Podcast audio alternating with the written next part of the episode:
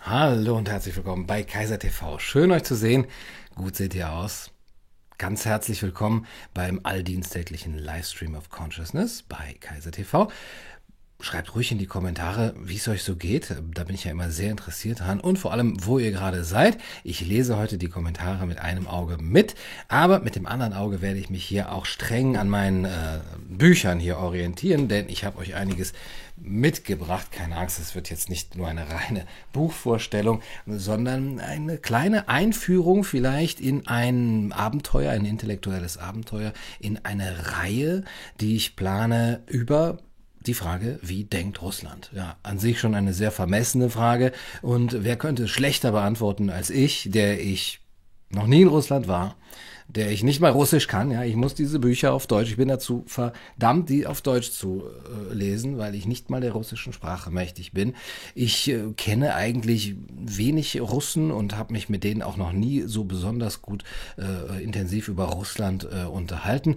Und ich habe auch keinerlei äh, Ahnung von der Geopolitik oder der Geschichte Russlands. Also wer könnte schlechter in dieses Thema euch einführen als ich? Aber vielleicht habt ihr ja Lust mit mir dieses kleine Abend Abenteuer zu wagen, denn mich interessiert es. Ähm, natürlich, ja, man kann sagen, aus gegebenem Anlass, äh, es ist ja irgendwie, liegt es ja in der Luft, aber es interessierte mich schon eigentlich immer, mm, seit ich, äh, ja, äh, mich eigentlich mit, sagen wir, Weltliteratur und Weltgeschichte beschäftige. Hm, Russland, okay, dieses ähm, für mich eben diese Terra Incognita. Und äh, ja, jetzt ist eben offensichtlich der Zeitpunkt gekommen, um sich damit zu beschäftigen, aber es ein bisschen anders zu machen, als man es vielleicht erwarten könnte. Es geht eben nicht um Geopolitik, es geht nicht mal um Politik, es geht auch nicht so sehr um Geschichte und Wirtschaft, ähm, auch nicht um Soziologie, sondern es geht schon eher um Philosophie. Das soll ja ein Philosophiekanal sein hier. Und da habe ich mich auch lange gefragt, wie kann man das Ganze denn überhaupt angehen? Einige Kommentare, so vor ein paar Wochen, ein paar Monaten, als eben äh, die Invasion in die Ukraine da äh, stattfand und als ähm, das auch in den deutschen Medien ja dann alles andere verdrängt hat, dann gab es hier auch Kommentare, sag mal was zur Ukraine. Ja, äh, wieso schweigst du dazu? Ja, du sagst doch sonst zu jedem Mist irgendwie was.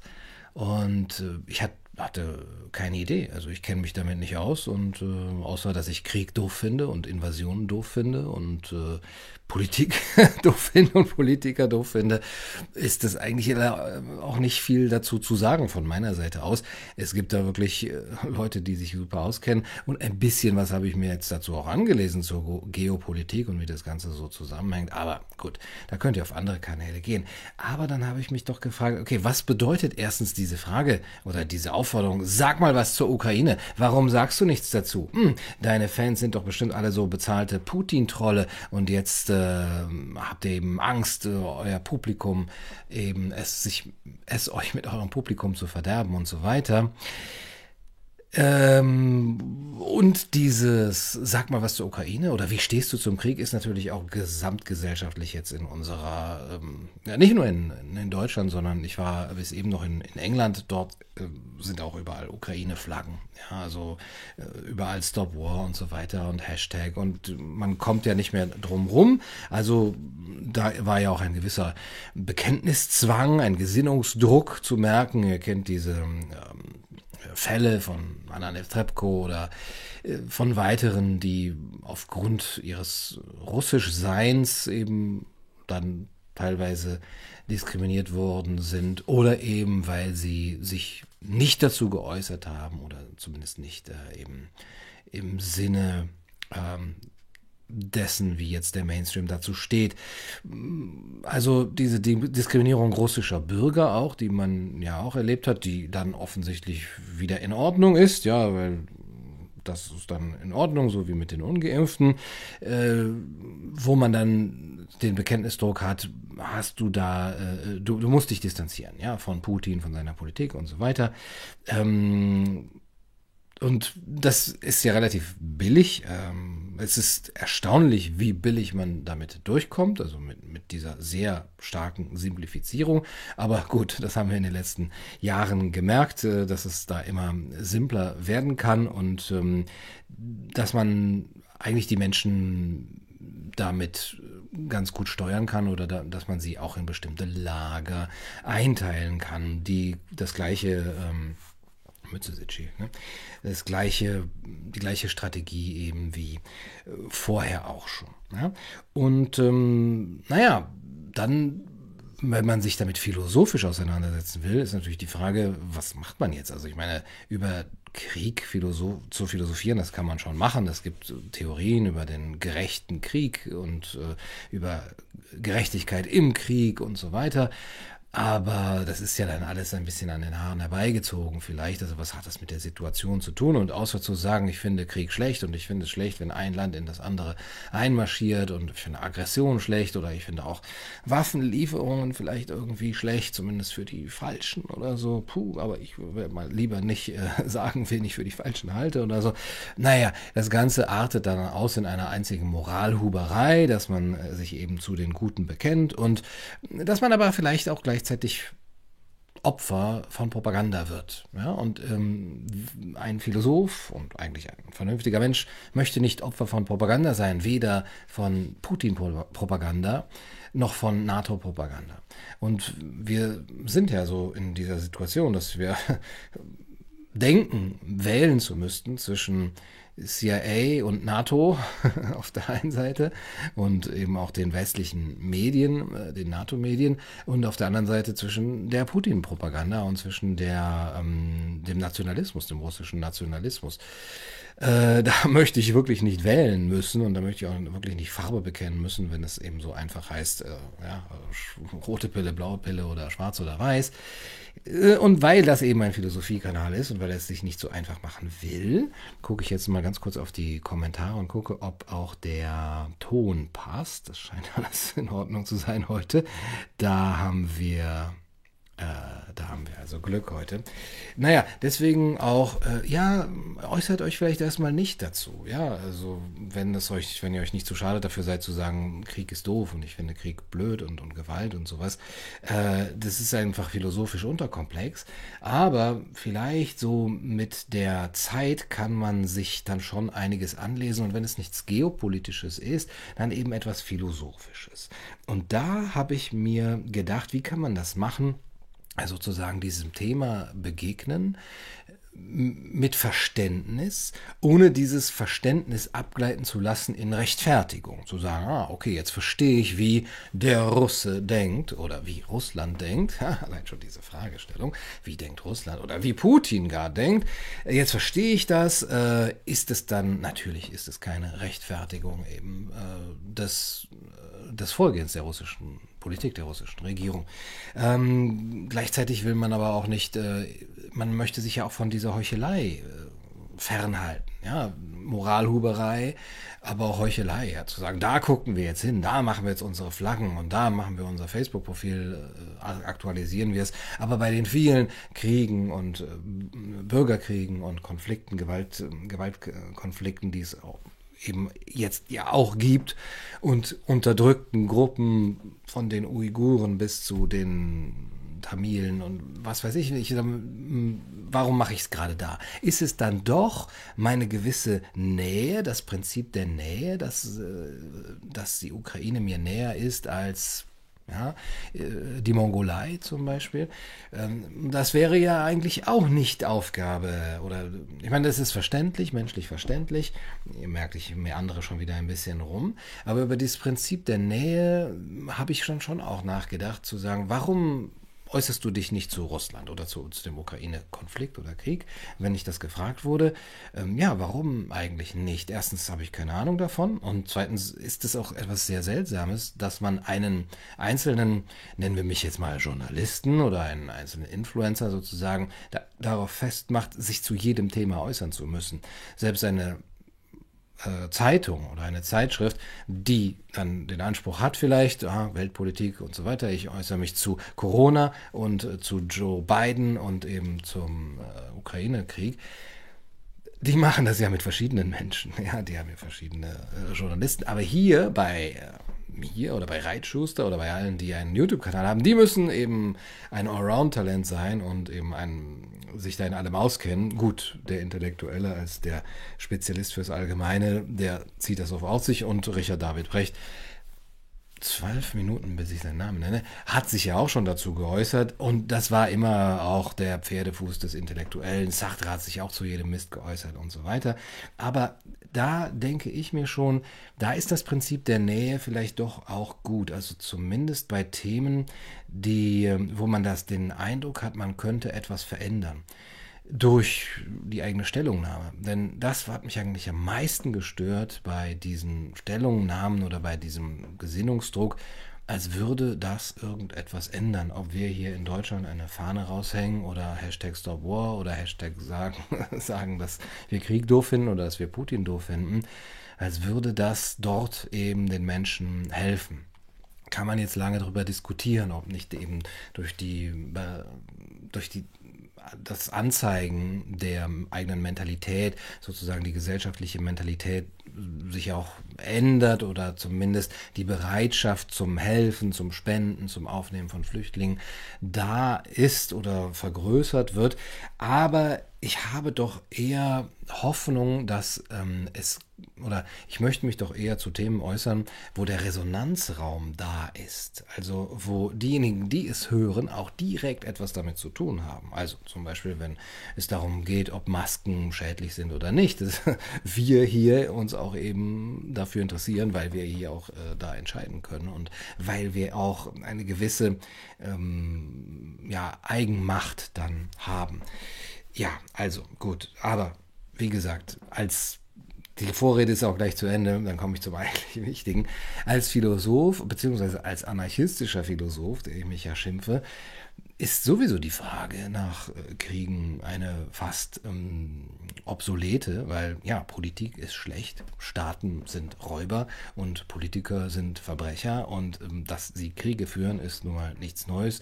Äh, da kann man dann einzelne Gründe jetzt nochmal ähm, analysieren, aber das ändert nichts an der Tatsache, dass es unmoralisch ist. Es gibt dann natürlich die Möglichkeit, gerade in der libertären oder in der anarchistischen Position, oder das Nachdenken darüber, inwieweit kann ein Krieg äh, sozusagen mit dem Nicht-Angriffsprinzip, mit dem Nicht-Aggressionsprinzip überhaupt noch zusammenstimmen. Und da dieses Nicht-Aggressionsprinzip eigentlich immer individuell sein muss, also ich darf niemanden anderen angreifen, seinen Besitz nicht, sein Leben nicht, ähm, es sei denn, er hat mich vorher angegriffen, beziehungsweise ich muss mich verteidigen und ähm, das als Notwehr.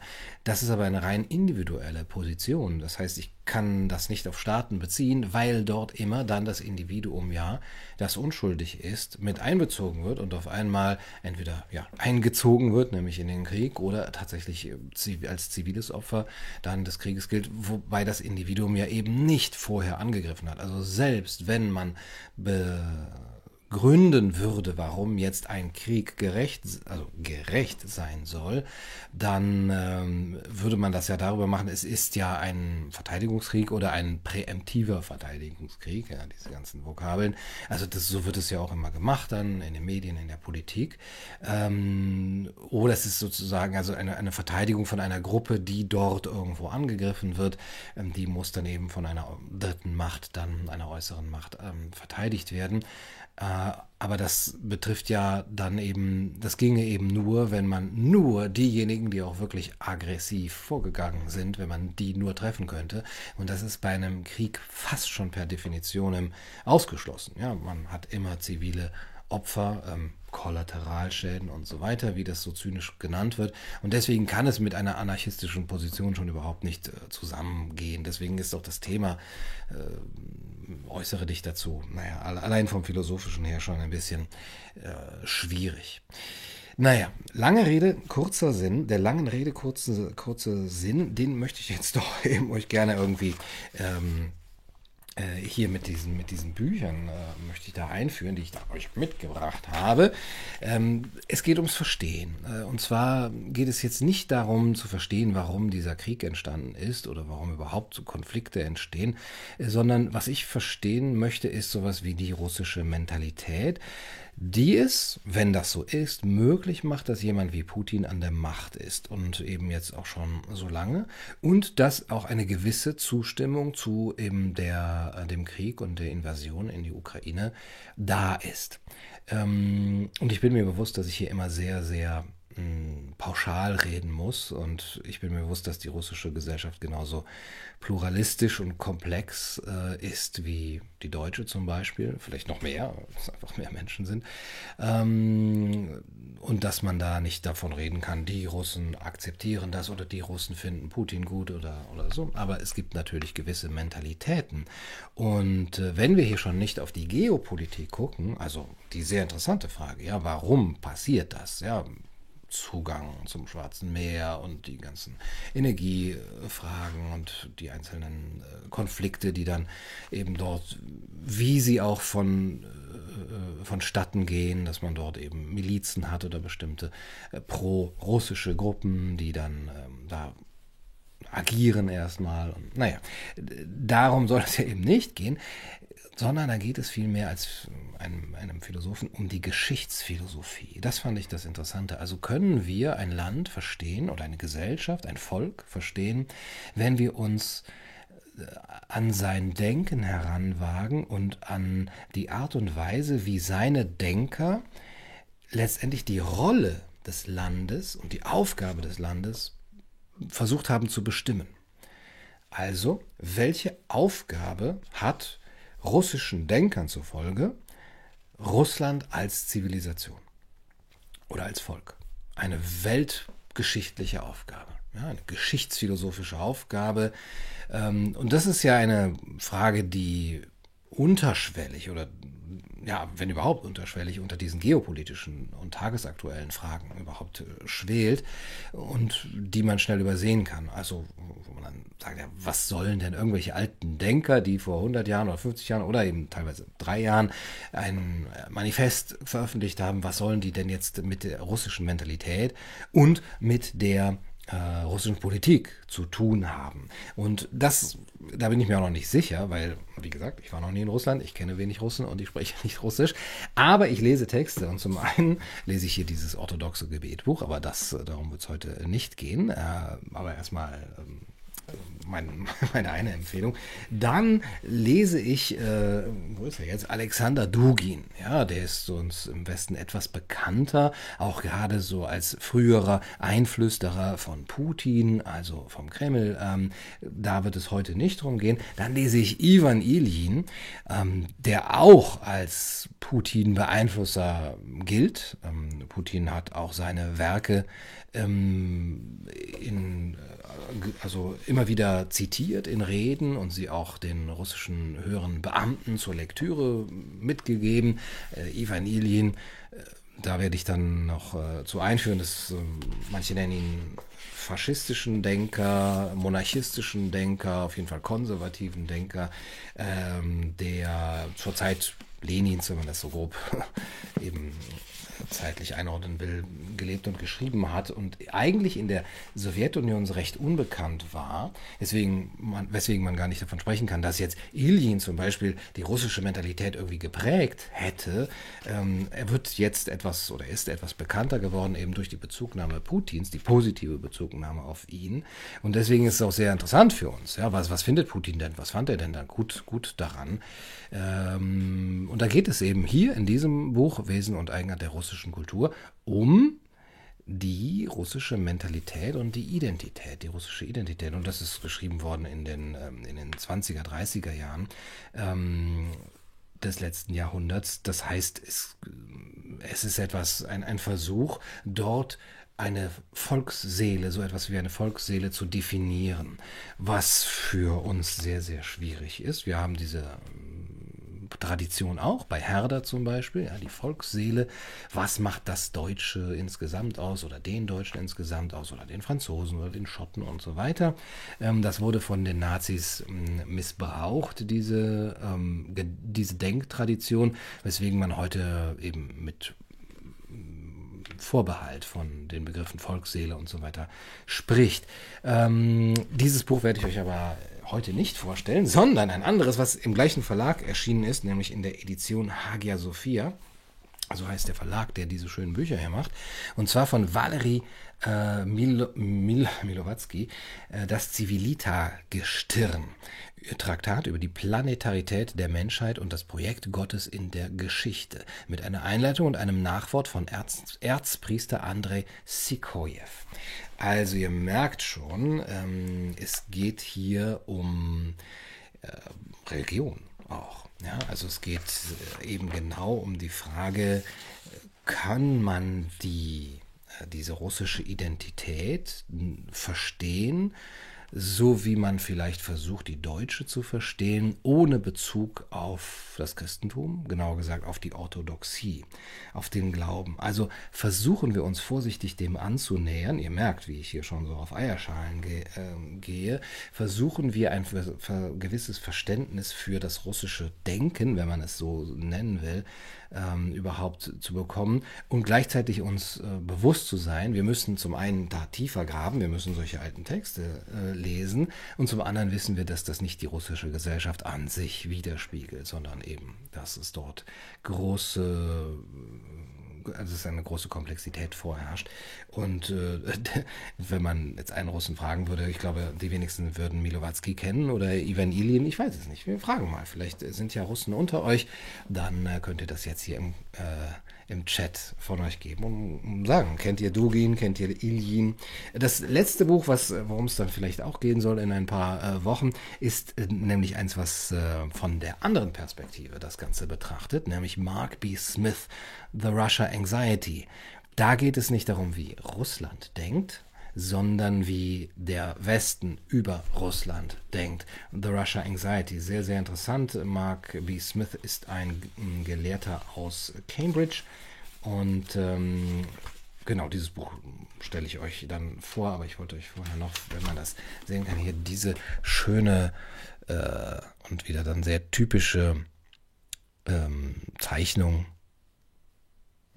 äh, zeigen, wo eben hier Russland nicht als Bär, sondern als, als Oktopus eben hier gezeigt wird, der sein, äh, seine Tentakel nach dem Westen ausstreckt. Also wie denken wir im Westen über Russland?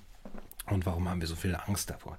Aber lasst uns äh, zum Schluss, ich habe noch gar nicht angefangen, ne? also, aber lasst uns ein bisschen über Milowatzki bzw. über diese Theorie der Civilita, äh, wenn ich es jetzt so ausspreche, ich weiß nicht, ob das richtig ist, äh, sprechen. Das Civilita-Gestirn, das ist die Erde. Und Milowatzki, der noch lebt, der ist so 70 Jahre alt, dürfte er ungefähr sein, ist ähm, der Ansicht, dass unser Planet im Grunde genommen ein lebendiges Ganzes ist, ein, eine, ein planetarisches Bewusstsein. Und die Aufgabe der Menschen auf diesem Planeten ist es, dieses Bewusstsein auch zur Entfaltung zu bringen. Und das geschieht weniger durch einzelne Menschen, durch Individuen, als durch ja, Civilité, könnte man sagen. Also er prägt diesen neuen Begriff, der eben sich absetzen will zu Zivilisationen. Das ist ihm zu westlich gedacht und auch zu klein gedacht. Civilita oder Civilité, jetzt im Plural, sind Gebilde, die ein Selbstbewusstsein haben. Und das sind geografische, aber auch ja, soziologische oder planetarische Gebilde, die sich im Grunde genommen an den Kontinenten ein bisschen orientieren. Und zwar äh, Zivilis Großzivilisationen, die mit der äh, Sphäre, in der sie entstanden sind, eng verwachsen sind. Also mit der Natur dort, mit der äh, Ökologie, mit den, den ganzen kontinentalen Gegebenheiten. Und deswegen orientieren sie sich auch an diesen kontinentalen Gegebenheiten. Und dann gibt es eben die russische Zivilita, die westeuropäische Zivilita, die indische, die islamische, die chinesische. Ich hoffe, ich habe keine vergessen, aber es gibt nicht so viel. Ähm, das sind eben sehr große Einheiten und diese Einheiten, die existieren auch. Also das, ähm, das, das sind nicht nur Konstrukte, sondern es sind wie die Erde sozusagen eine lebendige, eine lebendige Entität ist, ja, von dieser Gaia-Theorie. Also die, die Erde als etwas, was ja fast wie eine Göttin auch um, fühlt und lebt, sich entwickelt, Bewusstsein hat. So sind auch eben diese einzelnen Zivilite ähm, eben bewusste Entitäten. Und das ist ganz stark verbunden mit ähm, der Vorsehung Gottes. Also hier, wie gesagt, die Einleitung ist von einem Erzpriester hier, Andrei Sikoyev, geschrieben. Und ähm, es geht sehr stark auch um die ähm, Einbettung der politischen Vorgänge, der gesellschaftlichen Vorgänge in eine Art Plan Gottes, in die Vorsehung Gottes. Und ähm, dieser Gott das ist dann der christliche Gott und natürlich äh, in, in, orthodoxer Prägung, der verfolgt oder beziehungsweise der sieht auf die politischen Ereignisse entweder zustimmend oder verärgert. Also zum einen hat er das alles geschaffen und er möchte auch, dass diese Dinge alle existieren und zwar in ihrer Verschiedenheit. Also die Zivilität, diese Großzivilisationen, die sollen in ihrer Verschiedenheit existieren, weil nur das die Stabilität des Planeten garantieren kann. Das ist die wichtige Message eigentlich von Milowatzki. Ähm, Verschiedenheit ist das Grundprinzip ähm, und das ist ein, ein, Gesetz Gottes, so wird es hier genannt. Die Verschiedenartigkeit der Völker in Kultur, Sprache und Lebensweise bedingt ihre Existenzstabilität. Das geht zurück auf Wernatzky zum Beispiel. Das geht auch, oder äh, hier wird auch die Kybernetik ähm, genannt. Das Niveau der Verschiedenartigkeit der Elemente eines Systems bestimmt den Grad ihrer Stabilität und Homogenität.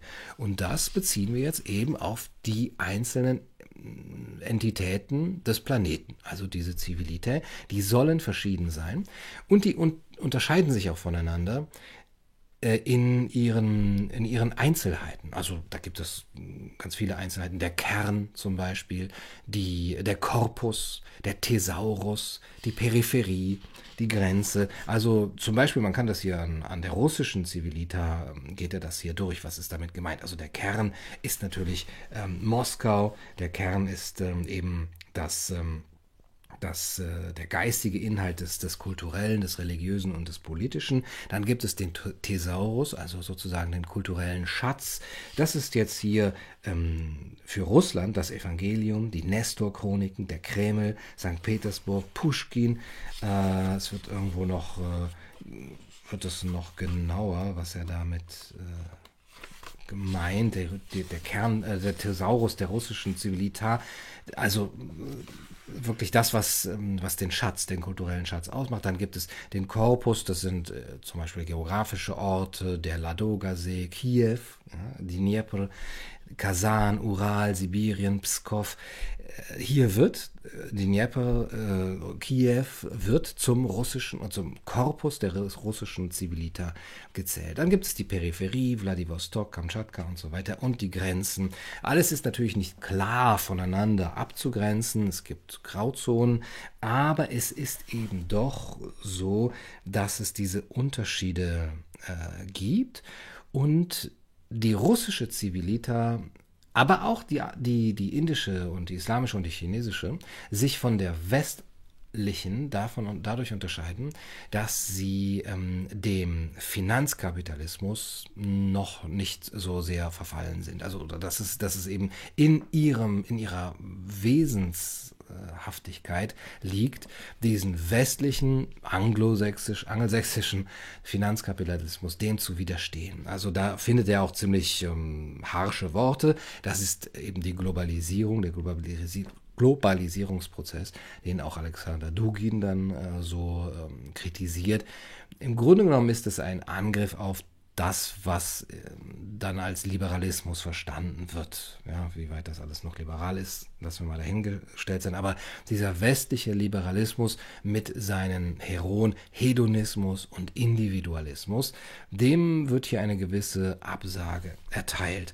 Ähm, aber auch dem technischen Fortschritt. Ganz, äh, also dem wird keine Absage erteilt, sondern der technische Fortschritt ist etwas, was sich stark mit dem, äh, mit dem westlichen mit der westlichen Zivilita äh, verbindet und wo der russische, die russische Wesenshaftigkeit sich jetzt kritisch damit auseinandersetzen kann oder kritisch auch davon fernhalten kann, weil der technische Fortschritt ähm, die Zeit verkürzt, den Raum verengt. Ja, ich war eben noch in England, ja, und ich weiß auch gar nicht, wie viel Uhr es ist und Gruppen zersprengt, Gruppen zerstört. Menschliche Gruppen werden durch den technischen Fortschritt zerstört. Gemeinschaft letztendlich. Und das hm, ist entgegen dem Wesen der russischen Zivilita und deswegen muss sie sich eben, muss sich ihr Kern, müssen sich ihre geistigen Kräfte damit auseinandersetzen.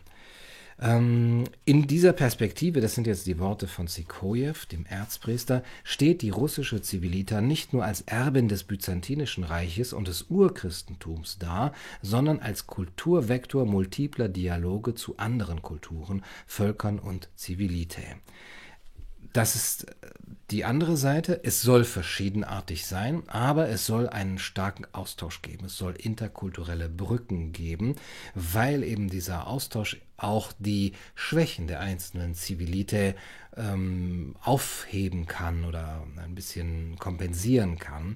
Äh, und jede Zivilite hat Schwächen. Die große Schwäche der westeuropäischen oder westlichen Zivilita ist, dass sie eigentlich keine Verbundenheit mit einem Kontinent hat. Ja, weil sie nämlich sich auf England, Frankreich, Deutschland vielleicht und äh, dann auf der anderen Seite USA, Kanada und teilweise Neuseeland, Australien äh, erstreckt, sie aber eben dann nicht mehr diese feste, ja, früher hätte man gesagt, Bindung mit der Scholle äh, hat, also mit dem Kontinent. Und das unterscheidet sie von allen anderen Zivilitä, die das eben haben. Die indische Zivilita ist eben an die Bedingungen, die natürlichen Bedingungen dieses, äh, dieses Lebensraums, äh, darf man das noch sagen, Lebensraum, ähm, gebunden und ist davon nicht äh, abzulösen. Und sie erhält auch ihre Identität äh, dadurch. Das ist übrigens etwas, was dann, also was heißt dann, äh, das eben 100 Jahre vorher, Ivan Iljin ganz stark in diesen Betrachtungen hier schreibt, wie die russische Natur, die Wälder, die Seen, die Flüsse, die Weite, wie das alles auf die russische Volksseele eben sich auswirkt. Die Westeuropa oder die westliche Zivilita ist aber so innerlich zerrissen, sie verstößt gegen die Kontinentalregel, dass sie ihre, äh, ihre eigene Identität verloren hat und deswegen überall ausgreifen muss und sich selber als, ähm, als äh, absolut setzt und äh, eben ihren westlichen Lebensstandard, den Kapitalismus, wenn man das so nennen will, und den Hedonismus, den, den ja, den Hedonismus auf der ganzen Welt äh, verteilen will, den Konsumismus natürlich auch. Und das ist ähm, das aggressiv globalistische, gegen das sich dann Denker wie Melowatzki oder Dugin äh, wenden und äh, sagen, hier muss die russische, aber auch eben die anderen Identitäten, die müssen beibehalten werden als Bollwerk gegen diese gegen diesen Imperialismus, ja, Kulturimperialismus. Ähm, trotzdem aber soll es diese Brücken geben, die äh, Kontakt und Austausch äh, waren ähm, und die eben auch ja, kontrolliert sozusagen sind durch die geistige Elite dieser Zivilität. Ähm, kulturelle Vielfalt, genau, die kann es nur geben auf der Erde, oder beziehungsweise die kulturelle Vielfalt ist für die Überlebenskraft der Menschen auf der Erde so wichtig wie die ähm, Artenvielfalt für das Überleben einer, einer lebendigen Natur. Also hier gibt es eine gewisse Parallele. Deswegen soll diese kulturelle Vielfalt nicht durch den westlichen Kulturimperialismus ähm, zerstört werden. Die äh, Russen, also das schreibt eigentlich auch der Sikoyev und der Milowatzki schreiben das auch, die sind äh, eben auch, zum einen äh, haben sie Dienst geleistet an Westeuropa, ja, zum Beispiel Sieg über die Mongolen-Tataren, die Niederringung Napoleons und Befreiung Europas, Sieg über den deutschen Nationalsozialismus und seine Genozidarmeen, Russlands unzählige wissenschaftliche und kulturelle Errungenschaften, ja, das war Russlands Dienst an Europa. Und sie sind auch gleichzeitig Opfer oder öfter Opfer der Aggression ähm, gewesen durch die Menschen des Westens als umgekehrt. Ähm, hier gibt es äh, ja eine sehr klare Haltung. Eine klare Haltung auch zu, ähm, ja, das ist sehr interessant eigentlich, weil eben sehr aktuell, zu den Fragen Ukraine. Ja, man hört es ja schon heraus. Ähm, das verbindet, also dass eben Ukraine für Milowatzki eigentlich zu der russischen, nicht eigentlich, das gehört zu der russischen Zivilita. Und deswegen ist jeder Versuch, äh, gerade eben von westlichen Einflussagenten, die Ukraine zu beeinflussen, ein Versuch, das aus, aus dieser kontinentalen Entität herauszubrechen und damit diese Zivilita zu schwächen. Und dagegen muss dann vorgegangen werden. Und das Ganze steht im äh, Einklang mit der Vorsehung Gottes. Das liest sich für uns sehr, sehr fremdartig, muss ich äh, zugeben, der, dass Gott äh, auf die Geschichte sieht ja, und er befürwortet das eine und lehnt das andere ab. Und man kann das auch ablesen an dem, wie diese politischen Prozesse ablaufen. Ich zitiere, wie können wir die zeitgenössischen Ereignisse, welche vor unseren Augen mit unserer Teilnahme geschehen, im Lichte der Vorsehung Gottes verstehen? Also Milowatzki hat das 2014 äh, geschrieben, also im, im Licht der Ukraine-Krise eben, da, damals schon, ähm, nehmen wir die Wiedervereinigung der Krim mit Russland. Ja, seine Worte, also er, sein, sein, seine, seine Formulierung, die Wiedervereinigung der Krim mit Russland. Gab es hier eine Mitwirkung Gottes? Urteilt selbst, das überlässt er jetzt dem Leser, und nicht nur nach Zeichen, und solche gab es, sondern nach den begleitenden Umständen, ohne irgendwelche Schlachten mit Blutvergießen, mit einem einzigen Ruck, mit allgemeinem Einverständnis, unter dem Jubel des Volkes der Krim vollzog sich dieses Ereignis.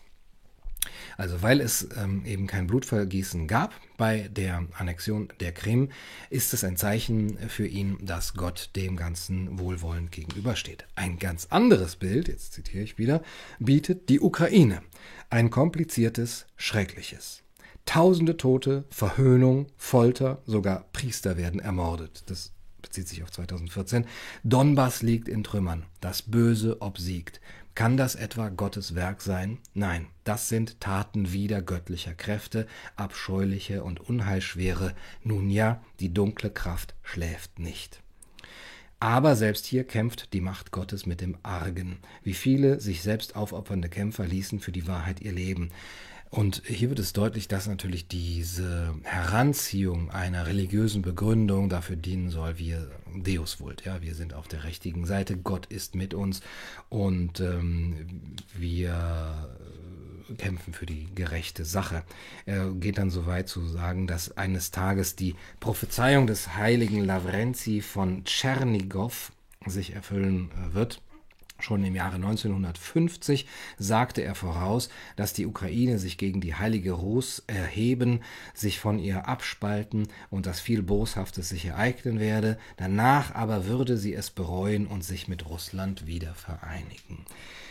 Also das sind sehr deutliche Worte, auch wie konservative, wenn man das noch so nennen kann, russische Denker über eben die Ukraine Krise, den Ukraine-Konflikt denken und auch die Identität. Hier eben verbunden ähm, mit dieser Theorie der Zivilita, weil die Ukraine unweigerlich äh, dazu ähm, gehört, kann sie da eben auch nicht, darf sie eben da nicht ähm, heraus gelöst werden. Hier noch etwas, auch der sich aufdrängende Protestantismus in der Ukraine und keineswegs der Katholizismus, wie man gewöhnlich denkt, der hat das Land zum schlimmsten Feind von Russland gemacht und in den Bürgerkrieg getrieben.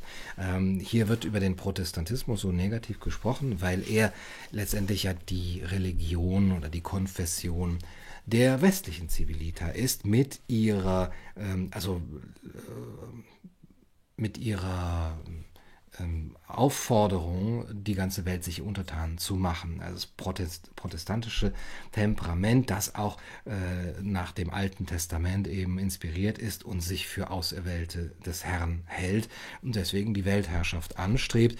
Diese Weltherrschaft ist aber nicht mehr als äh, die Kultur des Massenkonsums mit ihrer Standardisierung ähm, der westliche Sauerteig, der sich in der ganzen Welt ausgebreitet hat. Ja, und den sehen konservative russische Denker auch in der Ukraine dann eben in Gestalt des protestantischen Kults des Mammon hier am Werke. Der westeuropäische Protestantismus führt zum Säkularismus und Globalismus und zwar gerade des Angelsächsischen. Und genau gegen diese, diesen Globalismus soll diese Theorie der Planetarität und der Zivilität, also dass die Erde ein Gestirn von Zivilität ist, äh, ins Feld geführt werden. Es soll eben gesagt werden, es darf eben diese, diese Globalist, diese globalistische diesen Imperialismus nicht geben, sondern der erste Imperativ ähm, der planetarischen Strategie bedeutet Sorge um den Planeten, schonendes Verhältnis zur Biosphäre, Einbezug der Interessen der gesamten Menschheit, Streben nach Harmonie und Hinhören auf Gottes Worte. Aber die globalistische, der globalistisch, die globalistische Strategie der globalistische Imperativ bedeutet das Verfolgen bloß eigener Interessen, das Aufzwingen eigener Spielregeln gegenüber den Völkern, der Natur und dem Planeten selbst, die Verletzung ihrer Lebensgesetze. Äh, für diese Herrscherin gelten keine Gesetze, weder menschliche noch ökologische, noch letztendlich die Gottes. Es ist nur noch ein Konsumhedonismus, ein eschatologischer Globalismus, gegen den hier äh, gekämpft werden soll. Das liest sich, wie gesagt, für uns äh, teilweise bekannt, weil wir das von Alexander Dugin eigentlich kennen. Da gibt es starke Parallelen auf jeden Fall. Ähm, teilweise äh, fremdartig, weil ähm, es auch, oder was heißt fremdartig? Es ist natürlich auch antiliberal, antiliberal im westlichen Sinne, so das will es auch sein. Und es ist auch kollektivistisch im Grunde genommen, weil eben die Identifikation des Einzelnen mit seiner Civilita, also mit dem unter dessen Paradigma erlebt. Also wir, wir denken so, wie unsere Zivilita ist und das können wir auch nicht einfach ändern. Das ist auch in unseren Genen drin, das ist in unserer Geschichte drin und das ist sogar in der Erde selber drin, eben in der, in der Gestaltung der Kontinente, in der Natur und ähm, äh, dort ist es fest, festgelegt, ja, wie wir als Menschen sind aber eben auch verschiedenartig. Und es gibt natürlich auch Möglichkeiten, sich beeinflussen zu lassen. Aber da geht es schon um einen planetarischen Gehorsam. Also das ist, würde ich jetzt erstmal als antiliberal hier rubrizieren. Wir sind Kinder des Allerhöchsten, aber auch zugleich Kinder der Erde, welche sich zum Kosmos öffnet. Für uns ist wichtig, die Worte Gottes und den Atem des Kosmos zu vernehmen, die Rhythmen des Alls zu erfassen und mit ihnen in Harmonie zu leben. Es ist Zeit, unseren Planeten in kosmischer Perspektive als einzigartiges mental-geistiges Zentrum des Sonnensystems und vielleicht auch der nächsten Umgebung der Galaxis zu erkennen. Die vorrangige Aufgabe auf diesem Weg, ja, wieder die Aufgabe, nach der Neuschöpfung einer planetaren Civilite-Konstellation, also dass die Civilite schön auch existieren in ihrer Verschiedenartigkeit, dass keine auch die Übermacht ähm, erhält, die vorrangige Aufgabe ist die Wiederherstellung und nachhaltige Pflege der Biosphäre. Eine grandiose Aufgabe, welche immer noch kaum oder sehr schlecht begriffen wird. Und da kann man natürlich auch sagen, es ist äh, antiliberal und kollektivistisch, ähm, es ist aber zugleich auch ja eben antikonsumistisch oder antihedonistisch oder antikapitalistisch, wenn man sagt, gut, die westliche ähm, Kultur in ihrer Hegemonie bringt auch über den Planeten, über die Gaia und über die Noosphäre äh, sehr viel Schlechtes und gerade dagegen soll die Eigenständigkeit und Verschiedenartigkeit der Zivilitä gehalten werden, die ja dann ein Bollwerk gegen die Zerstörung der, der Biosphäre sein soll. Das war meine Vorstellung dieses Buches hier. Valery Milowatzki, das Zivilita-Gestirn, erschien in der Edition Hagia Sophia, ähm, der ein sehr interessanter Nischenverlag ist, muss man sagen. Ähm, das ist jetzt die Reihe Philosophia Eurasia und da gibt es wirklich sehr, sehr interessante, auch noch andere Werke von, äh, nee, nicht von Milowatzki, aber dann eben andere Werke von Iljin, auch andere als ich sie hier noch habe. Ähm, der Link ist in der Videobeschreibung. Ach so, ich sollte auf die Kommentare eingehen, ganz genau. Äh, vorher, während ich mir hier die Kommentare durchlese, ähm, oder bevor ich sie durchlese, möchte ich noch euch darauf hinweisen, dass bald der tolle neue Film von Marijn Pools erscheint, zusammen äh, gemacht mit Milos Matuszek. Und das kann man sich nicht entgehen lassen. Der Film heißt ähm, Plan Damned und ähm, er, also da gibt, es ist eine tolle Doku, äh, die jetzt schon als Trailer äh, eben einsehbar ist, aber die ähm, äh, die Uraufführung, die wird noch stattfinden, ich denke jetzt im Mai. Ihr könnt das Ganze auch unterstützen, diese, diese Dokumentation, diesen Film, was ich nur, wo ich nur zu raten kann. Ähm, der Link dazu ist auch in der Videobeschreibung. Also Plan Damned von Marijn Puls und Milos Matuszek. Ansonsten sage ich euch äh, hier schon mal, nee, sage ich schon Tschüss, ich, ich gucke mal rein, ja, ähm, was wir hier haben. Ähm, aber ich möchte euch natürlich hinweisen darauf, dass ihr alles nachhören könnt, äh, wie alle unsere äh, Sendungen. Und zwar das hier jetzt hier auf äh, ähm, Spotify, Soundcloud, Deezer, Google Podcast, Amazon Podcast, ähm, habe ich was vergessen? iTunes, genau, Apple Podcast. Ähm, was habe ich gesagt? Pandemd, ja, so heißt es. Danke, Dankeschön. Ich äh, werde euch den Link einmal reinstellen. Hätte ich auch mal vorher machen ne? können. Ne? Solange das Ganze überhaupt noch von YouTube hier auch vertrieben wird. Aber das müssen wir natürlich, dieses kleine Window of Opportunity ausnutzen. Jetzt kann ich selber nicht mal bei mir, ah doch, okay, ich kann noch eigene Links. Also das ist der Link zum Trailer der Doku. Ähm, schreibt bitte gerne in die Kommentare, wie euch dieser kleine Versuch, dieses kleine Abenteuer hier zu eruieren, wie Russland denkt, gefallen hat und ob ihr das äh, weiterhören möchtet. Ähm, genau, der Link zum Film ist jetzt nicht in der Videobeschreibung, den, ich, den stecke ich gleich da noch rein, aber jetzt ist er hier im Chat.